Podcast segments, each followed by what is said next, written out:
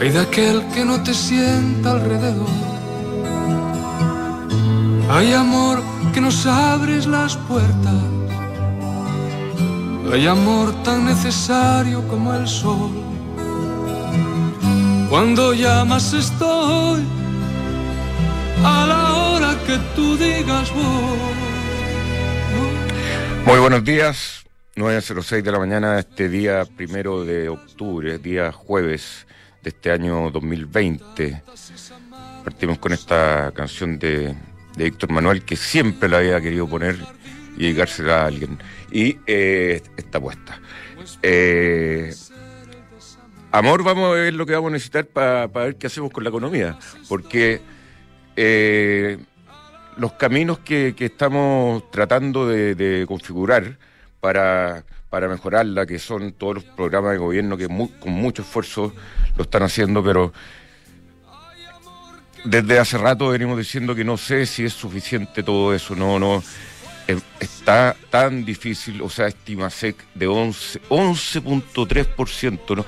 El, el, licenciado que es bueno para la estadística eh, nos, nos podría acordarse que ha habido un IMASEC desde que existe tan malo. Pero nosotros nos tocó vivir la crisis del, del 82, la crisis bancaria de este país, la crisis de la devaluación y esa crisis que, o sea, que generó una cantidad de desempleo impresionante, eh, la estamos viviendo ahora. Y este IMASEC que se esperaba alrededor de un 8%, de 11.3%, 11.3% que caiga la economía. Bueno, una vez Perú cayó 19%, pero los peruanos son distintos a los chilenos. Eh, la, caída de la economía en Argentina también. Pero que nosotros caigamos un 11,3%, incluso a veces cuando uno, eh, porque está el minero, el no minero, eh, a veces cuando uno se, se, se pone a,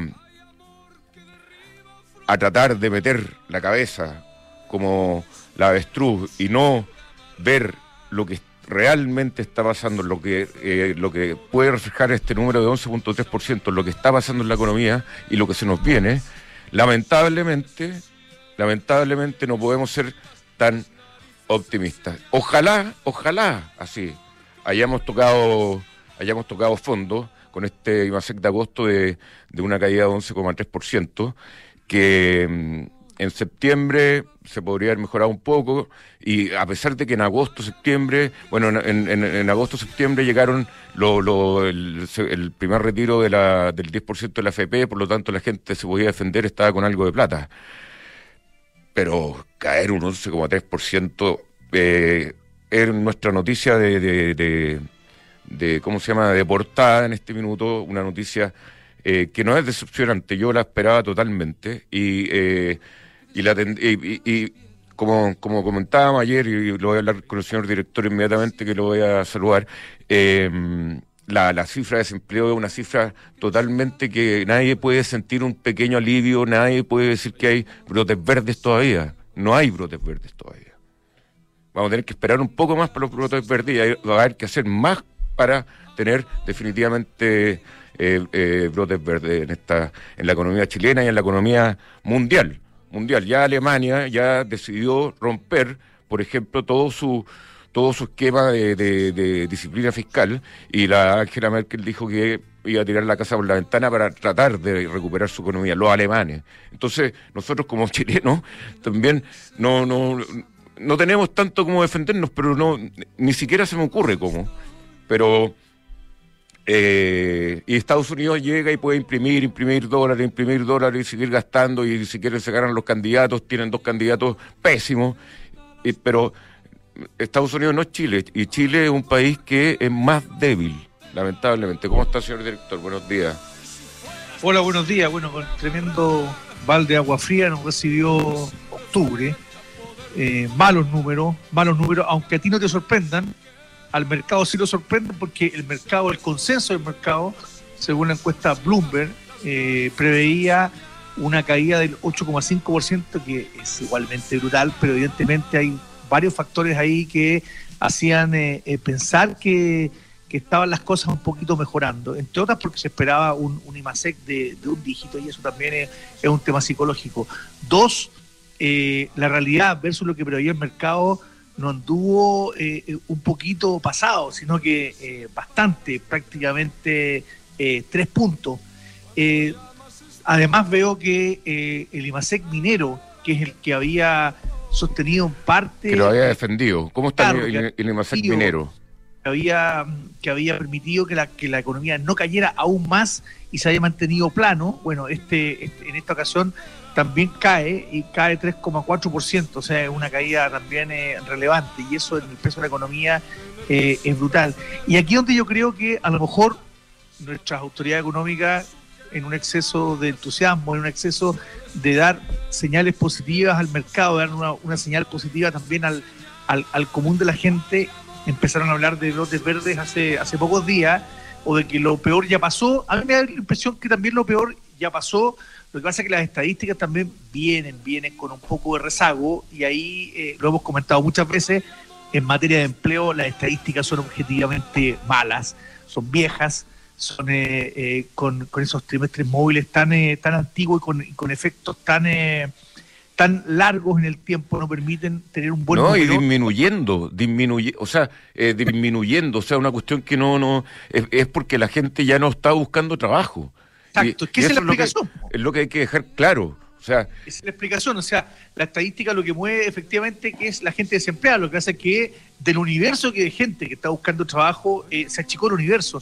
y eso es, más difícil de comunicar, es más difícil de procesar por la gente, pero hoy día la gente que está buscando pega es menos y no porque esté satisfecha en su casa, sino porque ve que hay pocas esperanzas de encontrar, eh, de encontrar empleo. Así que un, un duro balde de agua fría nos recibe este mes de octubre eh, eh, esperemos que de verdad que esto sea mm, ya ahora sí que la recuperación definitiva, porque si en septiembre vienen números malos, ahí sí que va a ser eh, tremendo, porque el, nivel de desconfinamiento en septiembre, sobre todo en la zona central de Chile, era alto. aquí todavía está afectado por el confinamiento importante y pese a ello las proyecciones eran, eran menos, menos negativas. Vamos a, conversar en un rato con un invitado. Lo están llamando, lo están llamando, me, indica aquí Chucky, desde Estudios Centrales. Oye, pero bueno, lo que, lo que se decir, la gran... ese, está bueno ese, ese término, ¿ah? Este es como ochentero. Sí. Vamos a, vamos a los teletipos. Desde acá, desde Estudios Centrales. Con Gastón de Villegas. Sí. Un anteojo oscuro. No, no, no usaba anteojos oscuros. Sí, pues ahí en los teletipos un anteojo oscuro. Eso, esos que son fotocromáticos. Eso nada. Yo nunca supe lo que eran los teletipos en realidad. Pero era un telegrama, ¿qué es lo que era? Era un eh, servicio de Telex. Yo me acuerdo de la oficina de mi papá en los años. Telex Chile. Cuando llegaban los Telex y yo no voy a entender que era como una máquina de escribir, cuando quienes empezaban a responder, empezaba el teclado a moverse solo, era medio, medio mágico, medio tenebroso. Y era que te estaban respondiendo el otro lado, era maravilloso. Después nos volvimos locos con el fax. El fax. ¿Y cómo, nos reímos, y cómo nos reímos hoy día del fax como una cosa ya. Pero, eh, mándame un fax. O sea, en vez de mandar un mail, mándame un fax. Pregúntale a tus hijos, probablemente por cultura general deben saber lo que es un fax, pero probablemente no lo han ocupado nunca, ni han recibido nunca un fax. Yo, yo creo que mi hijo, que eh, la mayor tiene 22 años, no sabe lo que es un fax. No, no, no lo conoce. Y el teletipo, ¿para qué te digo? Menos. Y estudios centrales tampoco. O sea, no, no, no, no entienden ninguna de esas cuestiones. ¿Y vía microondas? Tampoco. No, esa cuestión sí que. Ah, microondas. O sea, el, el horno microondas sí. Pero. Y también. Vía... las pizcachas. Siempre las transmisiones microondas, así como una cosa media como de la luna. Oye, vía satélite también. Ahí, ahí fue. Bueno, el, el, mundo, eh, rebasemos un poco los mercados después de, este, como dijo el, el, señor director Esteval de Agua Fría, que eh, era más o menos esperado, ¿no? Yo, 11.3% de caída. ¿Y, ¿Y cuánto cayó el Limasec no minero? El no minero cayó, cayó, cayó, cayó, cayó. Tiene el comunicado del Banco Central. Es que no tengo el comunicado, aquí tengo una nota, aquí no lo tengo a mano. Lo vamos, lo vamos a decir rápidamente. Bueno, ya. La buena noticia es que el cobre por lo menos se ha sostenido ahí eh, arriba de los 3 dólares la, libra. Eh, igual hoy día está cayendo el futuro un 0,95%. 12,2, eh, perdona que te interrumpa, doctora. dale. 12,2% cayó el no minero y el minero 3,4% y ese promedio con la ponderación de cada uno terminó generando esta caída del 11,3%. Ah. Terrible, mira, eh, a nosotros cuando, cuando empezamos en este programa, que, que usted llegó un poquito después, nos tocó la crisis del 2008. La, la crisis económica mundial también, que fue, eh, más allá de una pandemia, fue una crisis financiera. Pero esa crisis no le llega ni a, las, ni a los tobillos a, a, lo que está pasando ahora. Eh, eh, esa es política, la política que también se basa en lealtad y, ahí tenemos la crema también, porque la, la, oposición con este Frente Amplio, con esos cabros chicos, que fue en la mañana hoy día que primera vez que hay un entrevistado que se repite en la misma semana, eh, fue el presidente de la, de la, democracia cristiana, que no llegaron a acuerdo, no, no llegan a acuerdo, llegan y se traicionan, se están inscribiendo en el CERVEL mientras están conversando. Eh, ahora trataron de armar la, la, antigua concertación, que creo que eh, puede ser una, una buena idea, pero eh, y por suerte el oficialismo como que se, eh, puso se puso eh, de acuerdo, pero en la política, con todas las elecciones que se nos vienen, con todas las cosas que, que están pasando, que se nos vienen elecciones de gobernadores, más encima, más encima, con todo el problema que tenemos, estamos incrementando los costos del Estado en gente que no sé qué aporte dar de verdad. en, en, términos de, de, a la economía, de valor agregado. La economía se trata de valor agregado y, si, y, si estamos contratando gobernadores, intendentes, más encima no vamos a ver ni qué hacen el, este gobernador versus el, alcalde. Yo me acuerdo eh, cuando, cuando llegó la democracia de nuevo y hubo elección de alcalde, como que a mí no me cabía en la cabeza, pero ahora la entiendo perfectamente, pero los alcaldes tienen un rol claro en la sociedad. Pero estos gobernadores, ¿qué, ¿cuál es el rol? ¿Cuál es el rol definido en este nuevo proyecto? ¿Cuánto le van a pagar? Como otros diputados o sea, es bien terrible porque tú sabes que nacen con, prácticamente sin presupuesto. Entonces eh, van a ser como un espejo de los actuales intendentes. Los intendentes van a seguir existiendo. Va a haber, un delegado presidencial en cada región. Van a estar los gobernadores elegidos por, por la ciudadanía, pero sin presupuesto. Imagínate en lo que se van a convertir los gobernadores, ya sean de gobierno o oposición siempre van a ser oposición al gobierno y, probablemente van a van a otra piedra en el zapato o sea ¿Qué, ¿Qué, van a hacer esos gallos? O sea, el intendente peleándose con el gobernador. Yo el concepto no me parece malo, pero nacieron total, la ley que los crea, eh, los crea totalmente, eh, absolutamente cojos. Absolutamente. Y creo que el momento era, era pésimo. Pero bueno, oye, eh, además de tu enojo, doctor, veo que amaneciste romántico, te felicito. ¿ah? Ya, muchas gracias.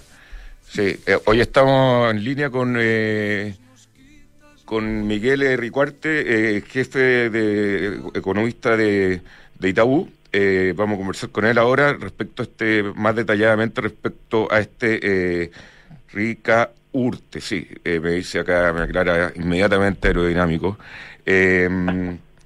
bien, Miguel, ¿cómo estamos? Bien, bien, ¿cómo están ustedes? Buenos días. Muy buenos días. ¿Cómo viste este, este IMASEC? ¿Está dentro de lo esperado por ustedes? ¿Cómo ven que afecta? ¿Cómo, ¿Cuáles son las proyecciones? Vamos conversando. Claro, por supuesto. No, mira, yo creo que igual que a la mayoría de la gente, sobre todo después de los datos que mostró el INE ayer, el, dato fue sorpresivo a la baja. Nosotros pensábamos que la contracción iba a ser menor, eh, cercana a 8.4. El consenso del mercado de Bloomberg después de los datos de, ayer también lo tenía en torno a, a ese valor. Por lo tanto, es una sorpresa. Eh, no es la primera vez que hay esta desconexión entre lo que reporta el INE y lo que reporta el Banco Central. No miden exactamente lo mismo. Pero, pero obviamente llamó, llamó harto la atención que, que el MSC haya sido tan, tan mal malo y sobre todo que ha sido en términos de crecimiento algo peor que el de julio, cuando la expectativa era que en agosto, con el comienzo de los pagos del retiro del 10%, ya hubiera un efecto, un efecto favorable. Señor director, y esta, estas diferencias que, que tú dices que no, que no es primeras que ocurren entre lo que reporta el INE, que permite hacer proyecciones, y lo que termina generando el Banco Central, habíamos visto algún desacople en ella, eh, Miguel, pero, pero aquí son tres puntos de diferencia, es, es, bastante fuerte. ¿No habrá también un problema en la captura de datos? Ah, mira, efectivamente, vamos a la cosa. Yo tendería a pensar que lo que mide el INE que tiene más bien que ver con, eh, ventas de físicas, hacen alguna corrección por, por valor agregado, pero que, tiene que ver más bien con ventas físicas del retail, por ejemplo, eh, debe estar más cercano a los datos eh, duros. El Banco Central hay una buena parte de los servicios que los tiene que inferir, hay, hay, o sea, ya mejor información, por ejemplo, de las boletas electrónicas para los comercios que ya lo ocupan, pero el propio Banco Central ha, dicho que en el contexto de la pandemia la información está llegando algo rezagada, entonces no debe sorprendernos que más adelante revisen y, la, y los números terminen convergiendo algo más parecido. Hay definitivamente en este contexto algo de eso, la sorpresa es grande, eh, pero eh, no nos olvidemos, si uno mira lo que dice el Banco Central, eh, lo que destaca como el, el gran eh, lastre para la actividad son construcción, en restaurantes y hoteles. Son cosas que no están medidas directamente en los datos sectoriales del INE.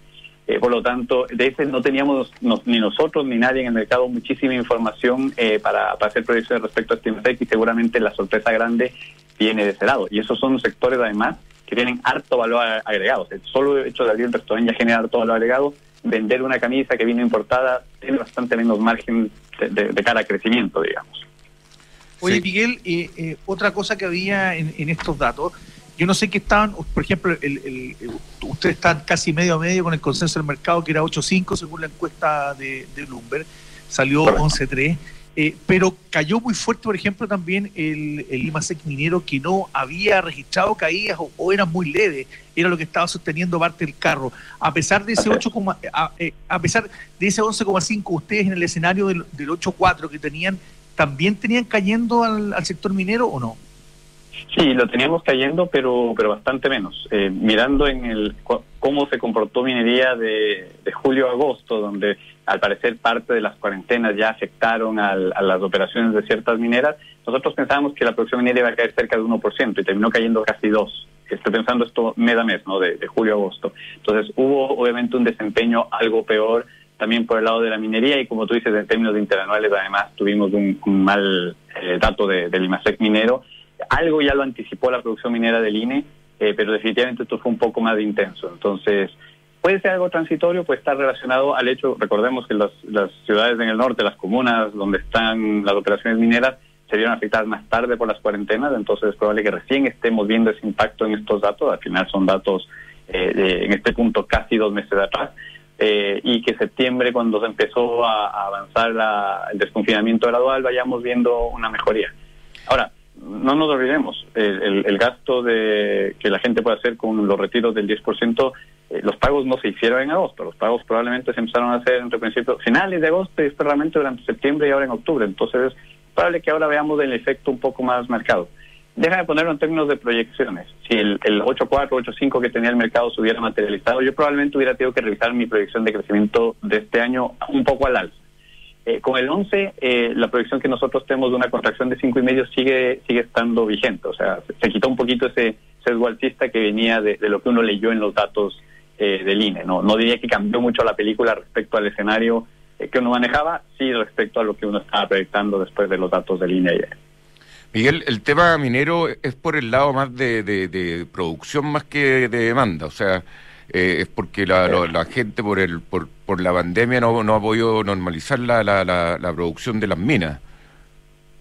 Eh, sí, eh, parecería que es así. De hecho, si uno mira el lado de la demanda, para lo que nosotros importa, que es lo que se exporta en términos de minería, la minería ha estado sosteniendo las, el crecimiento de las exportaciones en, los últimos meses.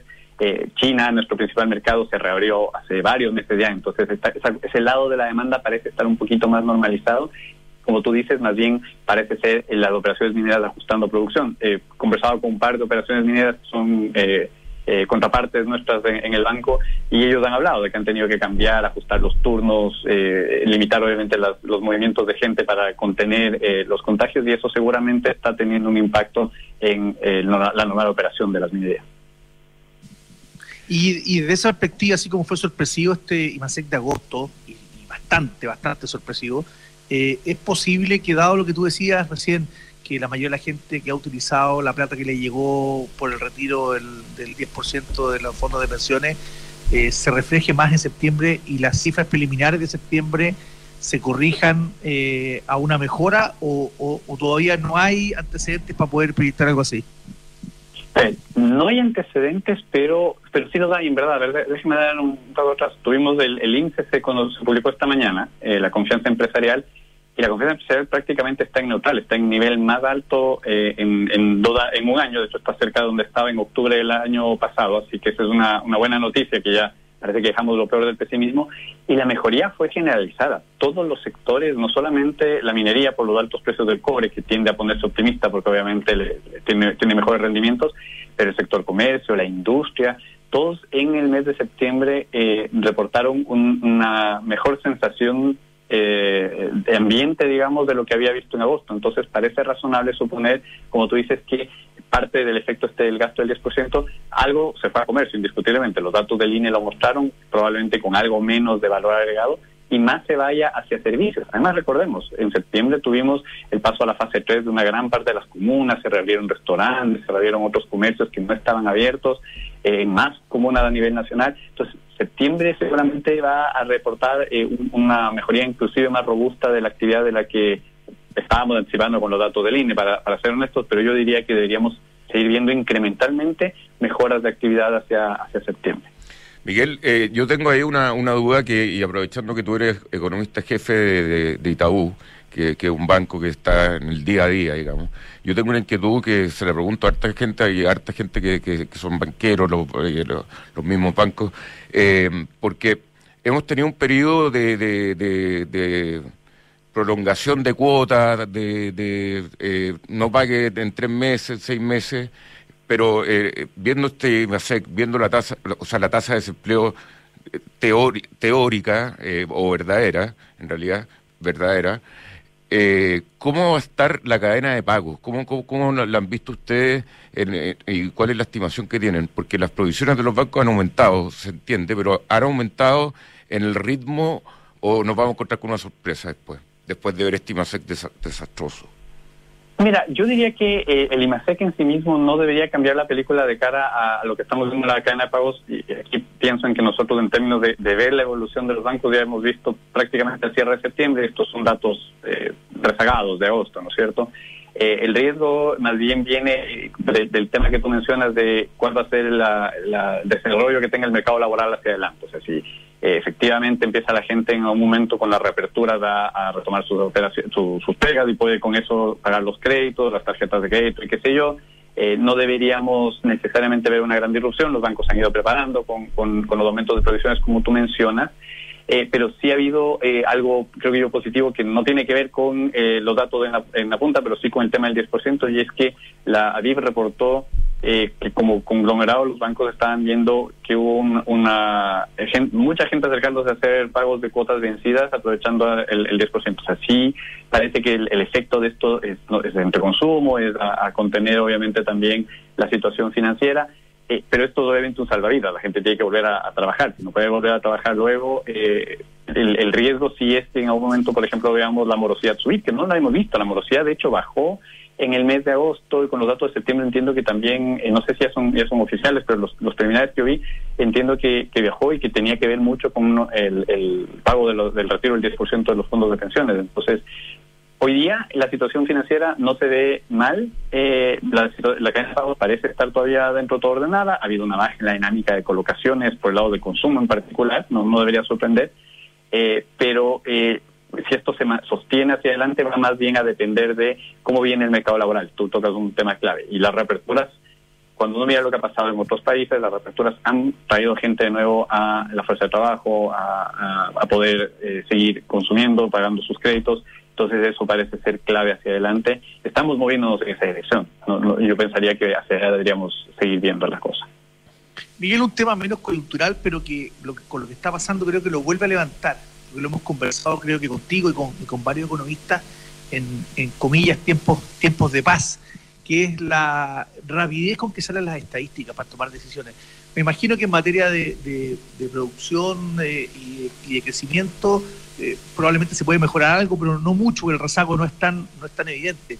Pero en materia de empleo, eh, estas encuestas móviles que van con un retraso tan evidente, creo que están sirviendo poco. ¿Cómo ves tú esa, la, captura de datos y la, y la posibilidad de acelerarlo? Porque entiendo que obviamente que tener mejores estadísticas y más rápida, evidentemente que al final es un tema de recursos. Eh, eh, mira, sí y no. Y, hagamos, hagamos, sea, es cierto que en otras partes los reportes de, empleo salen más rápido. Mañana vamos a tener datos de empleo de septiembre de Estados Unidos. O sea, no, no, no, eh, no, no debía llamar la atención. Se podrían adelantar las cosas. Yo soy parte del comité de, usuarios externos de, de, la encuesta de empleo del INE. y ellos eh, todo el rato están eh, eh, mostrando los, avances que van, haciendo para perfeccionar las estadísticas, lo cual no necesariamente implica sacarla más rápido, pero sí que no tengan los errores que en algún momento tuvieron con las estadísticas de salarios o el rezago que tenían con la muestra, la, encuesta de empleo producto de que estábamos recién procesando el, censo y cosas por el estilo. Uno podría pensar en que tal vez podría adelantarse pero siempre sabiendo que hay la, garantía de, que las estadísticas son buenas. Ahora, eh, eh, necesitamos tener 15 días más antes o más temprano las, estadísticas de empleo. No, no, sé si eso va a cambiar la película. Eh, me parece que ha sido bastante eh, bueno esto de que el Ministerio del Trabajo con la Superintendencia de Pensiones han sido muy proactivos de mostrar, por ejemplo, las estadísticas del programa de protección de empleo en frecuencia semanal. Eso nos ha ayudado a tener un, barómetro que nos permite además contrastar los datos que, que muestra INE, que parecen bastante coherentes hoy día. Por ejemplo, si uno mira cuánta gente estuvo en protección del empleo al cierre de agosto y la cantidad de, trabajadores ausentes que reportó el INE ayer, eh, los números eran algo por debajo de 700 mil, cuadraban bastante bien las unas estadísticas con las otras. Eso ya muestra que hay eh, un, movimiento hacia hacer más robustas las estadísticas. Insisto, eso no implica hacer que estén disponibles más rápido, pero sí que sean números más fiables para hacer política pública. Yo creo que eso es muy relevante. Eh, probablemente tanto más relevante que, que salgan rápido, pero con fallas. Entonces, eh, yo creo que la dirección en la que se ha movido el INE de ir conversando además con sus contrapartes eh, eh, es la correcta. sí, sería ideal tener algo más en alta frecuencia, pero yo creo que hay que también privilegiar la calidad de las estadísticas que estamos recibiendo.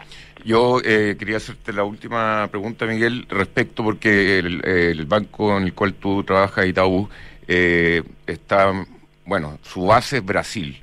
Y todavía es un, question mark, digamos, perdón la quería, es un símbolo de interrogación, preguntarse cómo está realmente Brasil, porque Brasil es la economía más importante de, Sudamérica, tenemos una fuerte relación con ellos, y cómo está Brasil, cómo ven desde Itaú Brasil la economía eh, brasilera.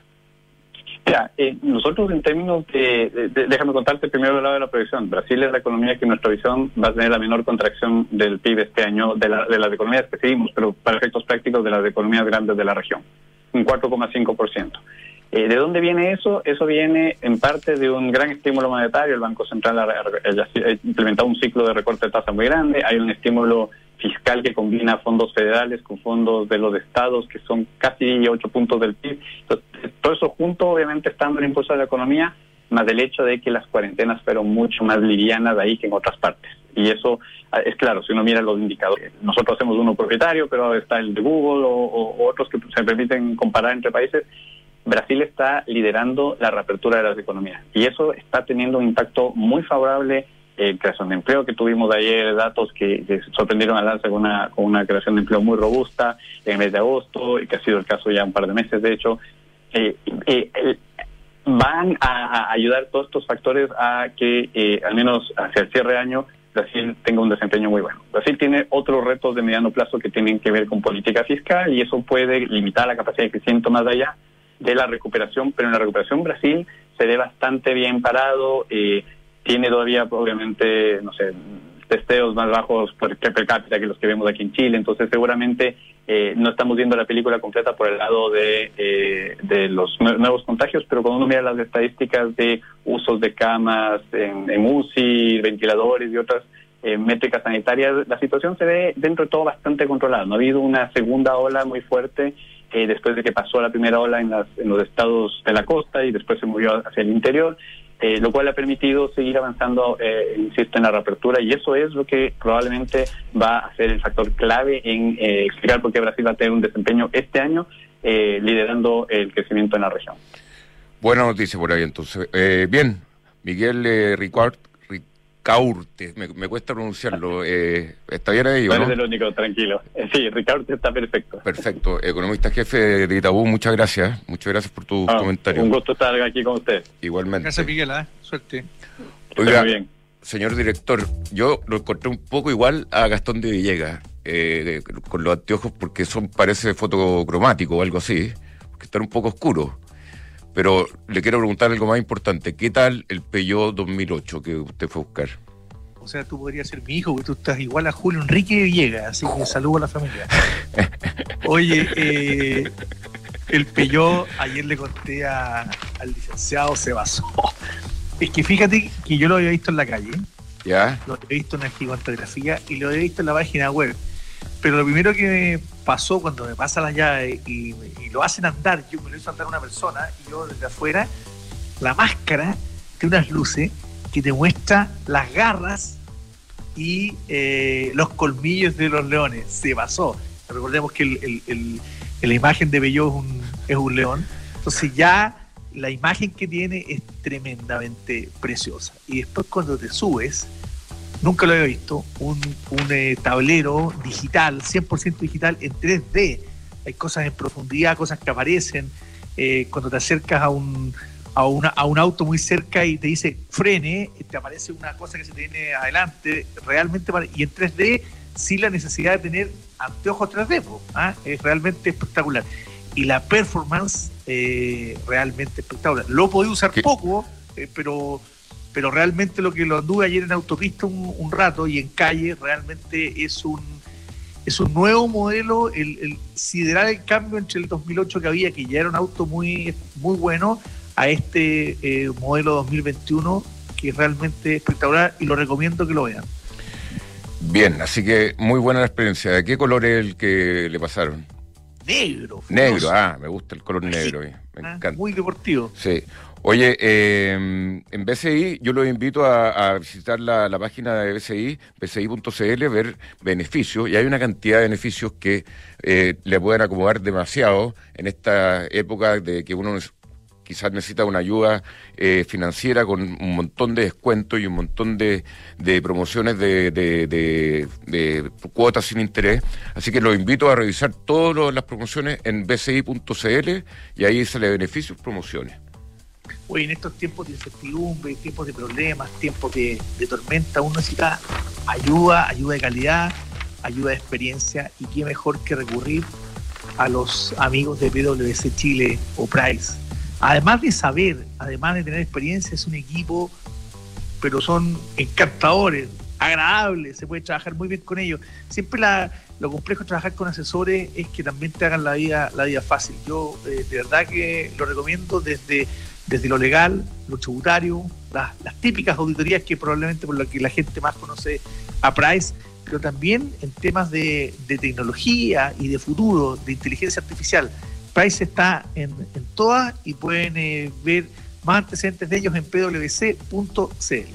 Y yo también lo invito y me siento muy orgulloso este, de estos pisos que tenemos, que es Ducati, las motos italianas maravillosas. Están en Las Condes Avenida Las Condes 11.412, está el modelo multistrada, que está en distintas cilindradas y uno la puede ajustar como para andar en todo terreno, para andar en, la carretera, de modo deportivo si uno quiere andar más rápido, eh, de modo de ciudad si uno quiere economizar un poco. Entonces, eh, la, multistrada y así como varios modelos de, Ducati, eh, más encima están con una promoción también que se la puede llevar ahora y empieza a pagar en enero del 2021 y cuando uno ve, claro, el IMASEC de hoy, el desempleo de ayer, a uno le cunde la intranquilidad, se pone más nervioso. Y lo que anda buscando es eso, buscando seguridad y sobre todo, más que incluso por el presente, por el futuro, por lo que viene. Asesores con los que más saben, Euroamérica, un buen consejo siempre. Perfecto. Oye, estamos con eh, nuestro próximo invitado, después vamos a seguir con la demás, con, con lo, lo pendiente. Estamos con el próximo invitado, que es eh, Alfredo Alcaíno, eh, socio de Asset Plan. Ellos tienen un, negocio muy eh, relacionado al tema inmobiliario, tienen un termómetro de cómo está pagando la gente, de cómo está creciendo el negocio, de cómo les está yendo. muy bienvenido, Alfredo Alcaíno, ¿cómo estás? Hola Cristiano, hola Juan Pablo, ¿cómo están? Muchas gracias por la invitación. ¿A qué? Inquietos, pero inquietos pero informados.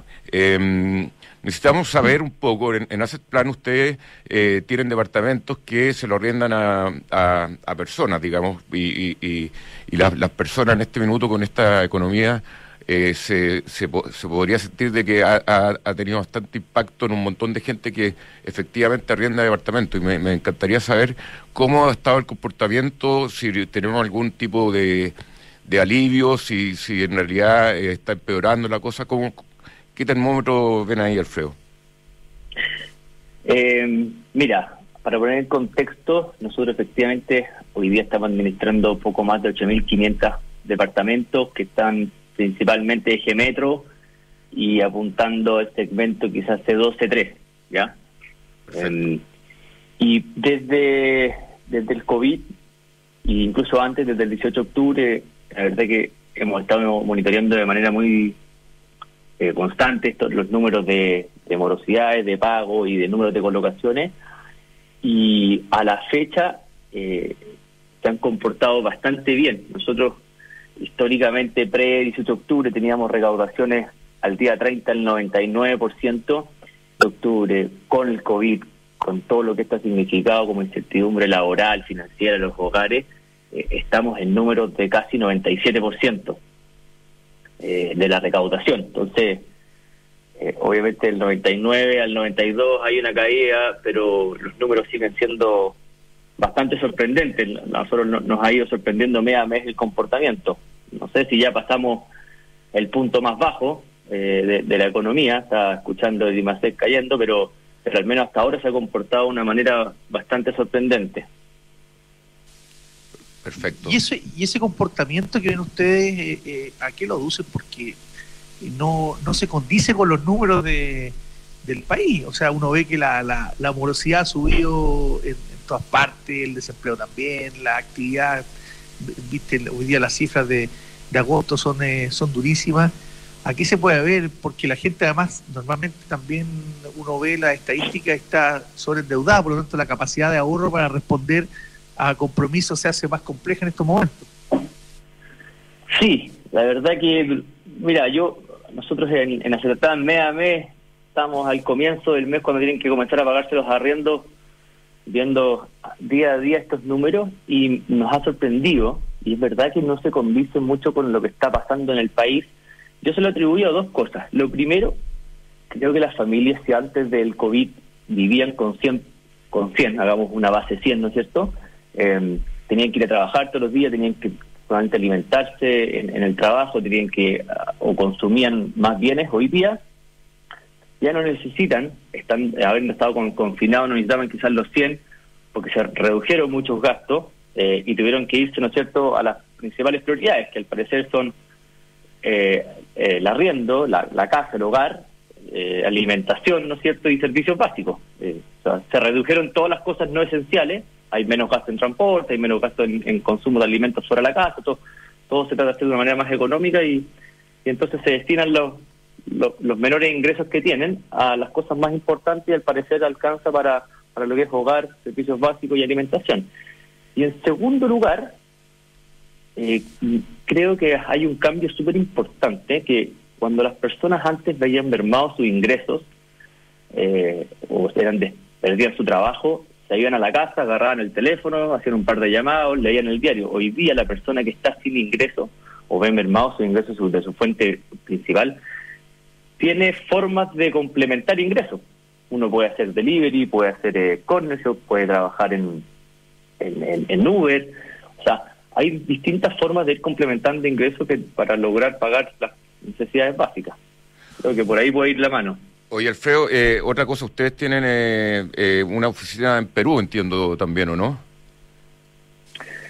Sí, abrimos oficina en Perú. Nuestros dos primeros ejecutivos se fueron la primera semana de marzo, alcanzaron a comerse un ceviche y lo encerraron en la casa. Ya.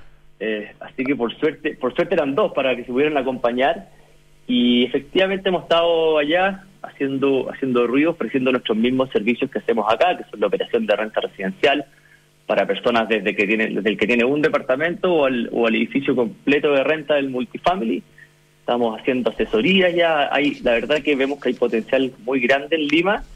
Hay mucho interés de las inmobiliarias por empezar a desarrollar este negocio que en Chile ya llevamos un poquito menos de 10 años y, vemos que, que tanto inmobiliarias como fondos, incluso el gobierno está interesado en que se desarrolle más el formato de renta eh, revisando algunas condiciones tributarias que son un poco más desfavorables hoy día en Lima. Oye, Alfredo, la gente hoy día, ¿cómo, cómo puede invertir con ustedes? Eh, ¿Cuál es la fórmula? Eh, ¿Ustedes operan operan con una GF o se aporta el activo? ¿Cómo, cómo opera?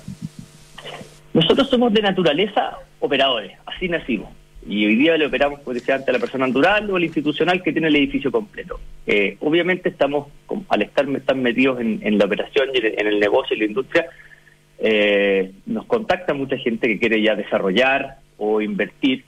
Eh, nosotros podemos ayudarlo, o sea, ayudamos a muchas personas a invertir desde un departamento, esto tenemos ahí convenios con algunas inmobiliarias, y también hay fondos institucionales que a veces nos contactan para que le llevemos oportunidades. nosotros no, no, somos principalmente intermediarios, eh, sí de repente vemos oportunidades y participamos, pero lo que estamos haciendo mucho es asesorarlos en esas compras, es ayudarlos a entender los flujos y sobre todo a los institucionales ayudarlos a diseñar los edificios donde hay cambios grandes que hacerle un edificio que iba destinado para la venta a uno que va destinado para el arriendo de, para poder hacerlo más eficiente, ¿ah? para poder optimizar todo el costo de desarrollo y para que después sea un edificio que opere bien y sea atractivo para los arrendatarios y por ende sea un, mejor negocio para, para todos. Y al final también los que más ganan también son los arrendatarios, que terminan viviendo en un activo con, con mayor valor agregado, con mejores servicios, con mejores espacios comunes.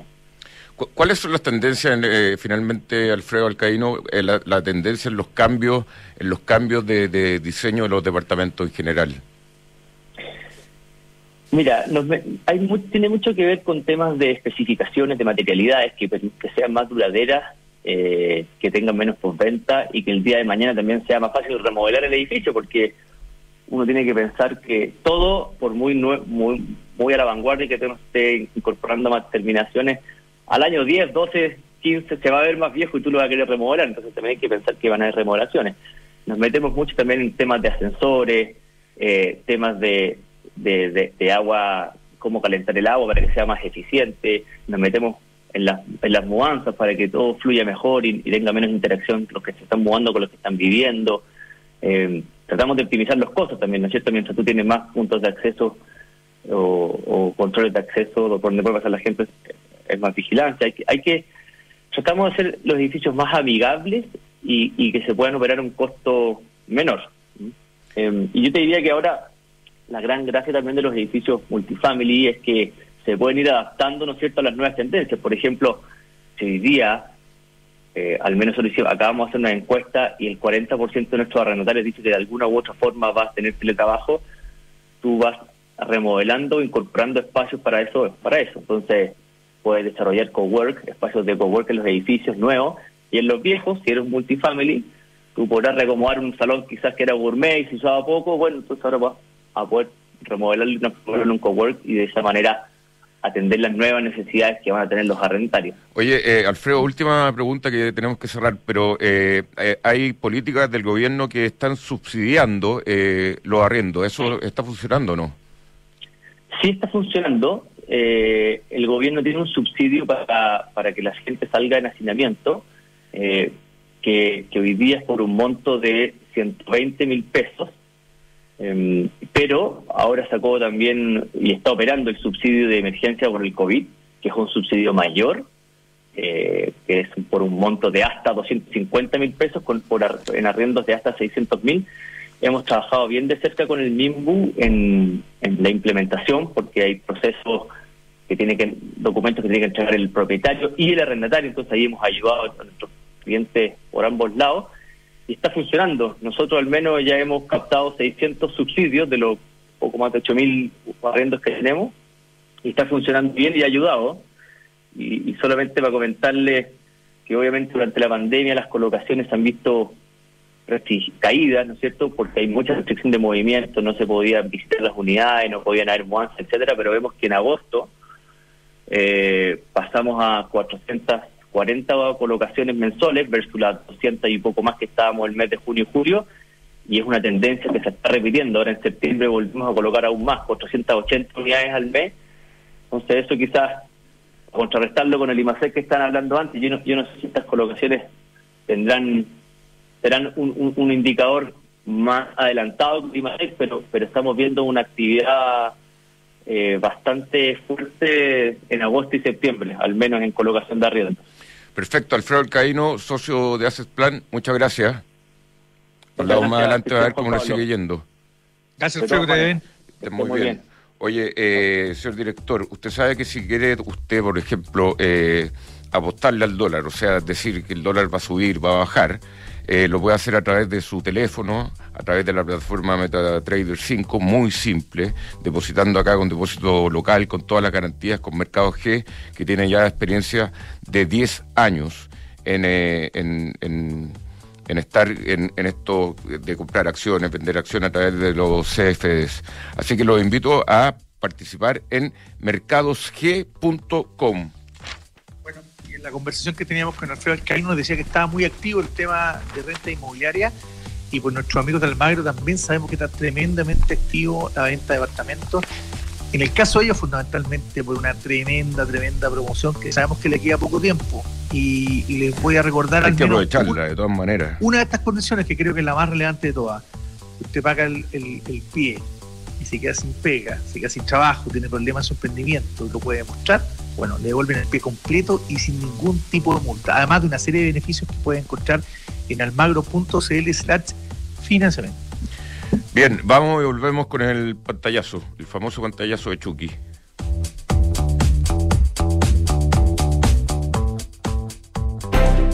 Hoy más que nunca es importante pensar en tu tranquilidad y asegurar una pensión fija en UEF. Te asesoramos con un equipo experto y juntos diseñamos la estrategia para lograr el mejor resultado. Planifica ahora el futuro con una renta vitalicia de Euroamérica. Con más de 120 años de experiencia en el mercado, puedes tener la confianza de estar en las mejores manos. Ingresa a www.euroamerica.cl y revisa nuestras alternativas de pensión. Euroamérica, un buen consejo siempre. Es el departamento perfecto, el espacio perfecto, está perfectamente ubicado. En cuanto a calidad, es perfecto, es justo lo que necesito. Pero no sé si sea el momento perfecto. Si quieres, pero no sabes si puedes. Con Compra Segura Almagro te apoyamos con cuatro grandes razones para comprar tu departamento ahora, como un año para pagar el primer dividendo. Conoce las otras razones en almagro.cl slash financiamiento. Porque si quieres, con Compra Segura Almagro, puedes. Mercados G, con más de 10 años de experiencia, te permite ahora operar dólar peso y realizar tus depósitos localmente con la plataforma de trading más avanzada, MetaTrader 5 Además, puedes operar tus acciones favoritas en todos los mercados, commodities y miles de productos desde la comodidad de tu celular o computador, accediendo a ideas de trading y a un servicio profesional como ningún otro broker en Chile. Descubre hoy por qué Mercados G es el broker. Where Smart Money Trades. Más información en www.mercadosg.com. Los CFD no constituyen valores de oferta pública. Infórmese respecto a los riesgos del apalancamiento. Somos Independencia, la administradora líder en gestión de rentas inmobiliarias para inversionistas institucionales, calificados y sabios ahorrantes, con más de 30 años de experiencia y con una sólida trayectoria. Hablar de independencia es hablar de rentabilidad y gestión de excelencia. Generamos flujos de rentas en Chile, Estados Unidos y Uruguay. Confíe en Independencia Fondos de Inversión, líder en rentas inmobiliarias desde 1990. Más información en www.independencia-medio ¿Buscas una solución a la medida de tu empresa que sea ágil y efectiva? Con más de 100 años en el país, en PwC Chile contamos con vasta experiencia para apoyar a los empresarios y emprendedores. Ofrecemos nuevas herramientas para generar valor y mejorar el rendimiento de tu organización a través de una sólida visión de futuro, con el conocimiento de tu negocio que necesitas y las tecnologías adecuadas para llevar tu estrategia al éxito. Visítanos en www.pwc.cl.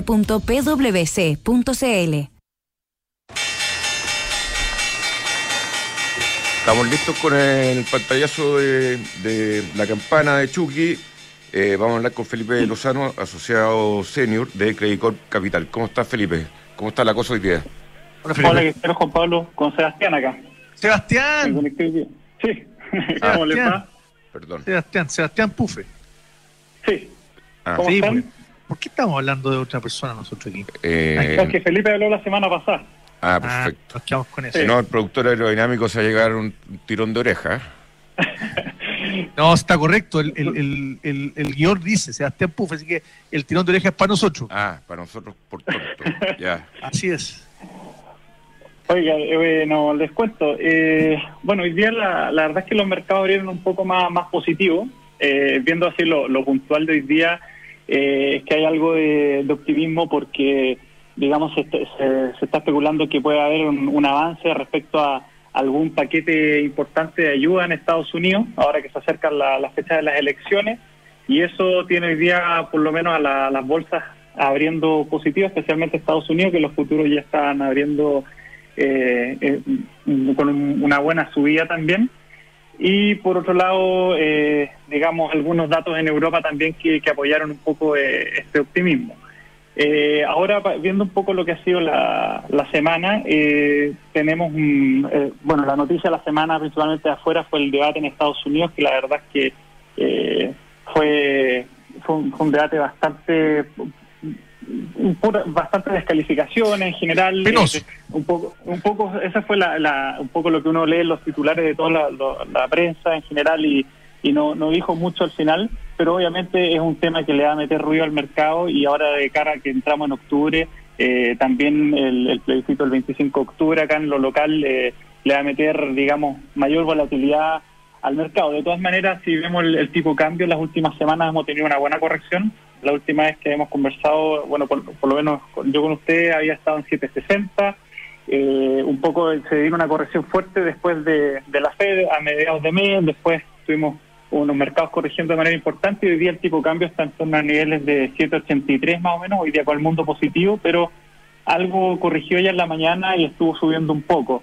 Eh, ayer se anunció también, eh, como cierre mes de septiembre, el anuncio de, Hacienda, que para este mes comprometió 3 mil millones de dólares de, liquidación de dólares, así que eso también va a ser interesante a ver qué, qué va a pasar con eso y cómo el mercado lo empieza a incorporar en, lo, en los precios. Pero va a ser un, un mes que raya para la suma con bastante volatilidad, es lo que esperamos por lo menos, y, y porque cuando se viene el proceso eleccionario siempre los mercados se ponen más nerviosos. ¿Y, ¿Y, el mercado se puso nervioso con este IMASEC de 11.3% de caída o no? Mira, no, no tanto, porque en realidad el IPSA estábamos viendo ahora en la apertura, está abriendo cerca de un 0,5% arriba, eh, está siguiendo más lo que está pasando afuera. Yo creo que el dato es, un, es una cifra, digamos, que, que sorprende un poco más a la baja, pero, pero tampoco es algo que, que está totalmente fuera de lo que está esperando el mercado. Por lo menos lo que estamos viendo en los precios ahora no es algo que esté pegando mucho. Probablemente en el tipo cambio sí tuvo algún impacto porque está en el nivel quizás que, que hacía más sentido que, que, esta noticia le pegara un poco más y por eso subió un poco más rápido. Pero yo creo que por ahora el mercado está algo tranquilo con eso. Oye, Sebastián, en Bonor ve una acción poco líquida, ¿no? Porque la veo subiendo 20%. Eh, en Bonor la verdad no, no, he visto... No, no. Sí puede ser un error, pero sí, no. un alza, es un alza tremenda. Sí, a veces. O a lo mejor es muy poco líquida. Sí, sí, sí. Ya, Sebastián, te agradecemos el contacto. Muchas y, gracias. Y te prometemos la próxima semana leer el equivalente para saber con qué estamos hablando. No, no hay problema. Muy bien. Que tengan buena semana. Igualmente, gracias. muchas gracias. Sebastián Pufe, asesor, asesor asociado senior de Credit Corp Capital. Ya, doctor. Siendo las 10 de la mañana, nos despedimos con, con, de fondo con esta maravillosa canción, que siempre hay que acordarse que va allá en la economía también está el amor. Eh, señor director, como siempre, un gusto. Ya sabe. Que le vaya bien. Muy buenos días. Cuando llamas estoy. Somos Independencia, la